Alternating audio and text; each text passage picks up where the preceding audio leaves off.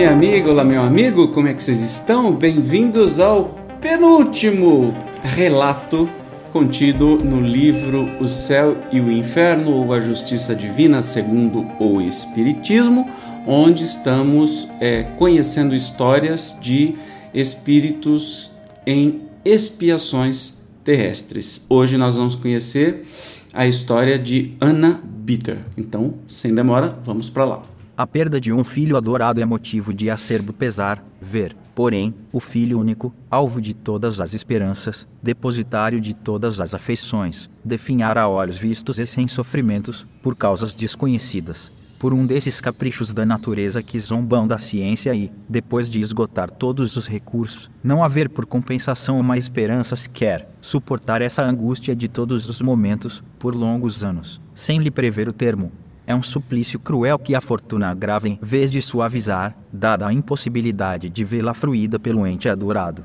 Esta era a situação do pai de Anna Bitter, e que por isso se entregou a um íntimo desespero. O caráter lhe, se lhe exasperava ante tal espetáculo a cortar-lhe o coração e cujas consequências não podiam deixar de ser fatais, ainda que indeterminadas. Um amigo da família, adepto do espiritismo, julgou dever interrogar a respeito o seu protetor espiritual e obteve a segunda resposta. Você entendeu, né?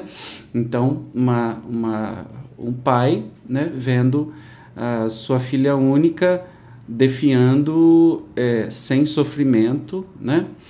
Então, é, aí um amigo resolveu fazer a pergunta para o, o anjo da guarda, o, o mentor espiritual dessa criança. Então, vamos ver a resposta. Muito desejo explicar-te o caso que ora te preocupa, mesmo porque sei que a mim recorres por curiosidade indiscreta, mas pelo interesse que te merece aquela pobre criança, e ainda porque, crente na justiça divina, tu só terás a ganhar com isso. Todos os que acarretam sobre-se a justiça do Senhor devem curvar a fronte sem maldições nem revoltas, porque não há castigo sem causa.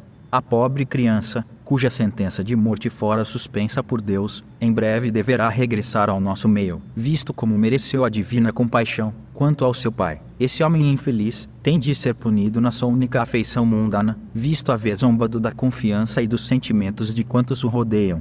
Por momentos o seu arrependimento tocou o onipotente e a morte sustou o golpe sobre o ente que lhe é tão caro, mas para logo veio a revolta, e o castigo sempre acompanha a revolta. Em tais condições, é felicidade ainda o ser punido nesse mundo. Meus amigos, orai por essa pobre criança, cuja juventude vai dificultar-lhe os últimos momentos. Nesse ser a seiva é tão abundante que, apesar do seu depauperamento orgânico, a alma terá dificuldade em se lhe desprender. Orai, mais tarde ela também vos auxiliará e consolará, visto que o seu espírito é mais adiantado do que os que a rodeiam. Para que o seu desprendimento seja auxiliado, coube-me, como graça especial do Senhor, o poder orientar-vos a respeito. Depois de haver espiado o insulamento, morreu o pai de Ana Bitter. A seguir, damos de uma e outra as primeiras comunicações imediatas às respectivas desencarnações. Olha que interessante. Então, é, era uma provação, né? Especialmente para o pai, mais do que para a própria filha, né? Então, depois que a a Ana morreu e depois o pai também morreu e vamos ver as comunicações. Primeiro da filha, da Ana. Obrigada, meu amigo, a vossa intercessão por esta criança, bem como por ter seguido os conselhos do vosso bom guia. Sim, graças às vossas preces, mais fácil me foi deixar o invólucro terrestre, porque meu pai, a esse não orava, maldizia. Entretanto, não lhe quero mal por isso, consequência da grande ternura que me votava, a Deus rogo que lhe conceda luzes antes de morrer, e, quanto a mim, o incito e animo, porque me assiste a missão de lhe suavizar os últimos momentos. Vezes há nas quais parece que um raio de luz divina baixa até ele e o comove. Contudo, isso não passa de fugaz clarão que para logo o deixa entregue às primitivas ideias. Olha que Interessante isso. Ele tem consigo um germen de fé, mas tão sufocada pelos mundanos interesses que só poderá vingar por meio de novas e mais cruéis provações. Pelo que me diz respeito, apenas cumpria suportar um resto de prova, de expiação, e assim é que ela não foi nem muito dolorosa nem muito difícil. A minha singular enfermidade não acarretava sofrimentos, eu era como que instrumento da provação de meu pai, o qual, por me ver em tal estado, sofria mais do que eu mesma. Além disso, eu tinha resignação, e ele não. Hoje sou recompensada. Deus, graciosamente, abreviou-me a estada na terra, o que aliás lhe agradeço. Feliz entre os bons espíritos que me cercam, todos cumprimos satisfeitos as nossas obrigações, mesmo porque a inatividade seria um cruel suplício. Olha que interessante, né? Então, é, primeiro a gente acha que é a história da menina e, na verdade, o espírito mais necessitado neste caso era o próprio pai, né? Então, é, nós temos aí o relato de uma alma tranquila e mais evoluída, mas que esta expiação serviu muito mais para o pai do que para esta própria criança. Então vamos lá? Evocação do pai um mês depois da morte. Evocando-vos, temos por fim nos informarmos da vossa situação no mundo dos espíritos e ser-vos úteis na medida das nossas forças. O mundo dos espíritos. Não o vejo, o que vejo são homens conhecidos, que comigo não se preocupam e tampouco me deploram a sorte, antes parecendo-me contentes de se verem livres de mim. Mas fazeis uma ideia exata da vossa condição? Perfeitamente. Por algum tempo julguei-me ainda no vosso mundo, mas hoje sei muito bem que não mais lhe pertenço. Por que então não podeis divisar outros espíritos? Quer dizer, que você não, não enxerga outros espíritos em sua volta? Ignoro, conquanto tudo esteja bem claro em torno de mim. Ainda não vistes a vossa filha? Não, ela está morta. Procuro-a, chamo por ela inutilmente. Que vácuo horrível que a sua morte me deixou na terra. Morrendo, julgava encontrá-la, mas nada. O insulamento sempre e sempre ninguém que me dirija uma palavra de consolação e de esperança. Adeus, vou procurar minha filha. Você imagina a, a tristeza da pessoa que perdeu a filha, depois morreu achando que encontrar a filha e no mundo espiritual não encontra a filha por sua própria condição de ignorância, né?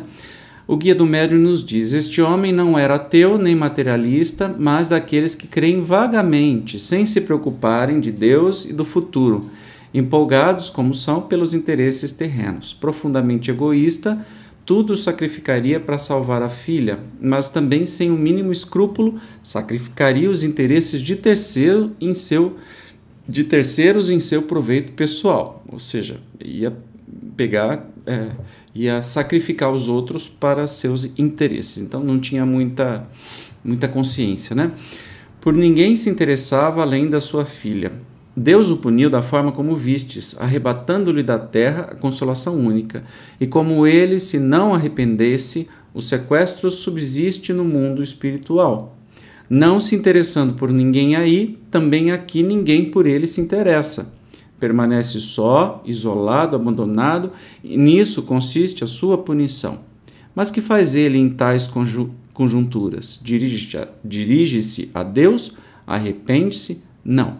Murmura sempre, blasfema, até faz em uma palavra o que fazia na terra.